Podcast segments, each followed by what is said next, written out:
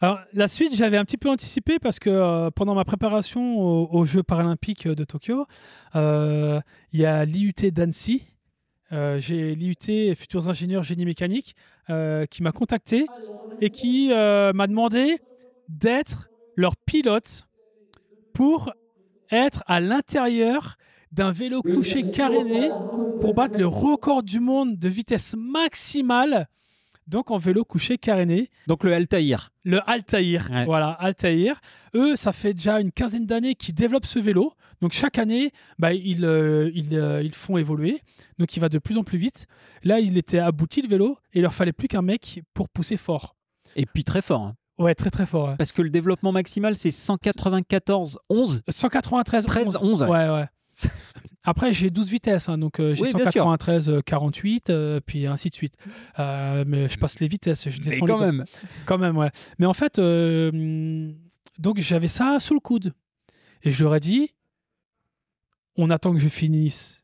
Je mets, je cours pas deux livres à la fin, à la fois. Je finis euh, les Jeux Olympiques et après, je me lance à, à temps plein dans ce projet-là. Donc, le record du monde à battre, 144 km/h, à la seule force de l'homme. C'est pas un vélo électrique, c'est pas un vélo euh, aspiré par une voiture. Euh, à la seule force de l'homme, dans mon carénage, sur une ligne droite, plate. C'est pas en descente non plus. Donc ça se fait dans le désert du Nevada, chaque année au mois de septembre. Donc j'ai 8 km de ligne droite où je me lance, j'accélère pendant 8 km, je suis toujours en prise, j'accélère, j'accélère. Ils chronomètrent les 200 derniers mètres, ils font la moyenne horaire des 200 derniers mètres et c'est la vitesse qui est retenue. Et après j'ai 2 km de, pour freiner. Donc euh, on a préparé ça, on a mis les petits plats dans les grands, euh, on a optimisé euh, le, vélo comme il fallait parce qu'au début je rentrais pas dedans, j'étais trop grand, trop large d'épaule, trop large de bassin. Donc ils ont limé à l'intérieur pour me faire de la place, ils ont descendu le siège ou le baquet pour que je puisse rentrer dedans parce que j'avais la tête dans le capot. Euh, donc euh, Parce que tu rentres par cette espèce de, de petit orifice, quoi. oui, il y, a- il y a un Euh, petit trou sur le dessus. Ouais. Euh, donc le capot, je, je me faxe. Je me mets de côté, je rentre le bassin de côté, les épaules de côté, et une fois que je suis dedans, hop, je me redresse. Et là, voilà, j'ai les épaules recroquevillées vers l'avant, donc ça me compresse la cage thoracique. Euh, ce qu'il faut savoir aussi, c'est que j'ai un masque de pilote d'avion de chasse de- de- dedans, avec un tuyau qui va chercher l'air à l'extérieur, parce qu'il fait vite 50 degrés dedans. Il n'y a pas d'air qui rentre, puisque c'est Ouais. quasiment hermétique en fait. C'est parfois. Il y a juste le passage de roue, il doit y avoir 2 mm au passage de roue euh, pour que les roues touchent par terre. Mais en fait, il faut pas qu'il y ait de prise de vent. Et, euh, et moi, je suis enfermé dans le noir là-dedans. Et puis, euh, j'ai pas une, vis- une vision directe avec l'extérieur. C'est une caméra, une toute petite caméra qui filme l'extérieur. Et moi, à l'intérieur, j'ai des écrans de contrôle et je me dirige grâce à ces écrans-là. C'est fou. Alors, euh, justement, avec quoi tu te diriges? C'est quoi, euh, c'est quoi le pilotage de cet engin-là? Alors, j'ai une barre, j'ai un, un, un demi-cercle comme ça euh, de, carbone qui me sert de guidon. Et en fait, j'ai que 4 degrés d'angle. Euh, C'est rien du tout parce qu'en fait, je dois aller en ligne droite et les, degrés d'angle, euh, en fait, si, si je suis embuté, c'est que je penche trop d'un côté et je vais tomber en fait. C'est juste pour rectifier une trajectoire pour éviter de, de me coucher sur le côté. Donc, tu dois en plus te maintenir ton équilibre, centré. Oui, euh, ouais, c'est très important. Et en fait, euh, au début, puisque je suis enfermé dedans, moi j'ai euh, trois mecs qui me poussent au départ et il y a trois mecs qui me rattrapent à l'arrivée. Donc ça, c'est très très technique. Euh, Il faut, faut pas se louper parce qu'en fait, même si je tombe au départ, s'ils me poussent mal ou si moi je guidonne un peu et je me loupe, je tombe sur le côté, le carénage est rayé. Et euh, par exemple, eux, euh, suivant, suivant les rainures que j'ai fait sur le, cahier, sur le carénage en frottant par terre, bah, il y a une fois, je, ça m'est arrivé, et ils ont estimé à une perte de Vmax, donc vitesse maximale de 3 km/h. Donc au lieu de faire 136, j'aurais fait 139. J'ai fait 136 officiellement la première année, mais j'ai fait ce 136 avec un, ré- un carénage très abîmé parce que je suis tombé au départ. Donc ils m'ont relevé, ils m'ont repoussé. Et là, c'est passé. Et j'ai, mais potentiellement, j'aurais fait 139. C'est important de pas tomber parce que le jour où tu tombes et il te relève, il te pousse, tu fais 142. Oui. Et c'est la seule fois où tu fais 142.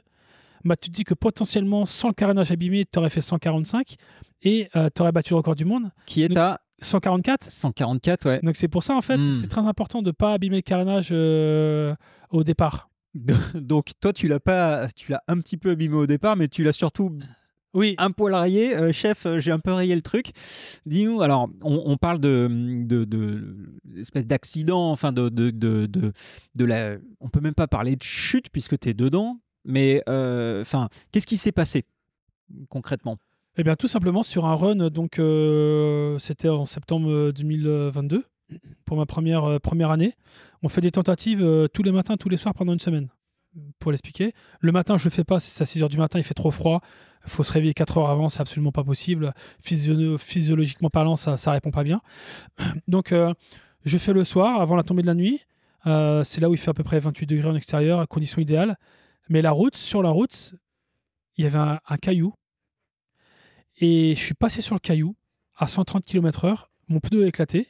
Donc je me suis couché tout de suite sur le côté, euh, sur le flanc. Donc j'ai commencé à faire la toupie et à glisser sur la route. Et euh, je savais que tant que j'étais sur la route, pas de problème. Pire, je fais la toupie, pas de problème. Mais là, je me suis dirigé vers le bas-côté et j'ai piqué à 130 euh, dans le, dans le bas-côté. Et euh, donc j'ai fait une chandelle. Et après, bah, avec l'élan, j'ai fait des tonneaux. Euh, dans les tonneaux, mon capot s'est ouvert. Moi, j'ai commencé à être éjecté. Et dans un tonneau, j'ai ma tête qui est venue taper le sol.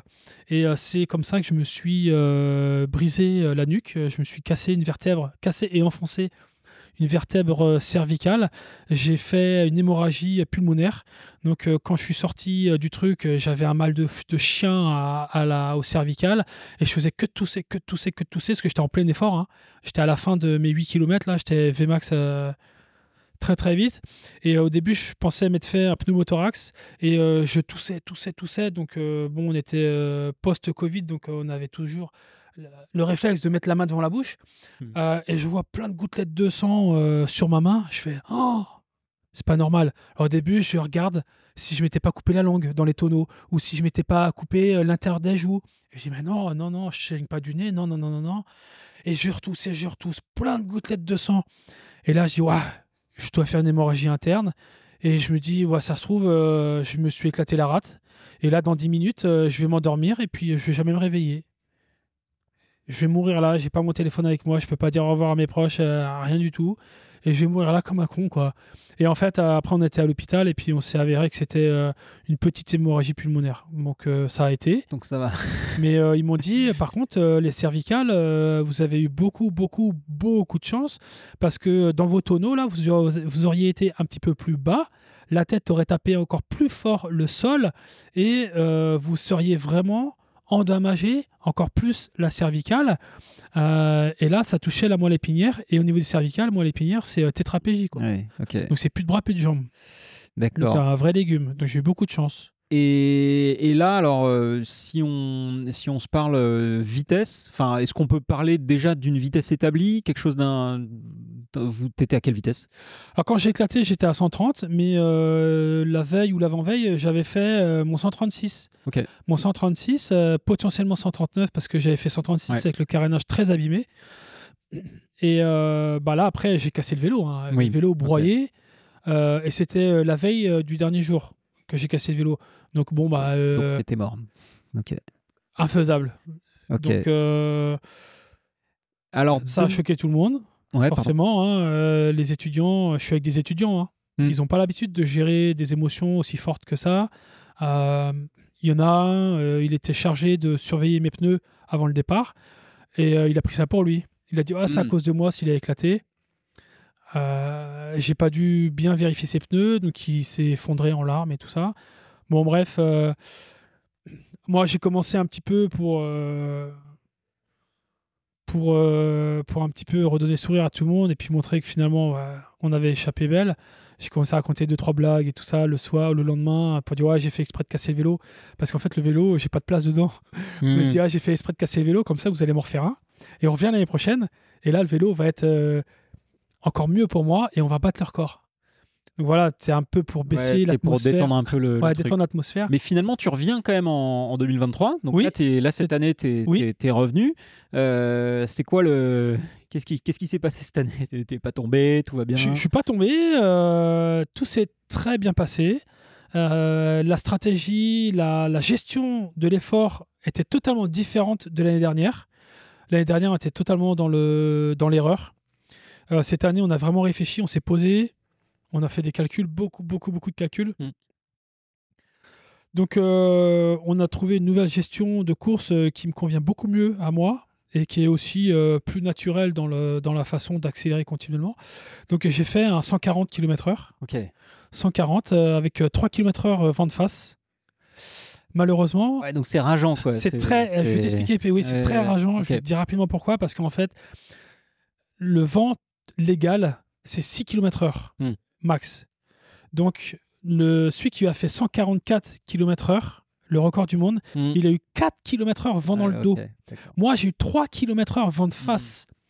J'aurais eu ces 4 km/h vent dans le dos. Mes ingénieurs, ils ont calculé. Ça aurait fait 146 à peu près. 146 km/h. Ok. Donc, j'aurais battu quasiment de 2 km/h le record du monde. Et 1 km/h à ces vitesses-là, c'est une Hmm. planète entière. Ouais, ça aurait été énorme en fait. Donc, dans les faits, je ne l'ai pas battu. J'ai fait 140. Mais sur le papier, sur le papier, il est officieusement battu. Donc ça donne quand même un petit goût de reviens-y, non? Oui. oui, alors pour l'instant, euh, c'est pas prévu parce que je me suis engagé sur un autre, euh, Eh oui, sur un autre projet. parlons-en. Oui.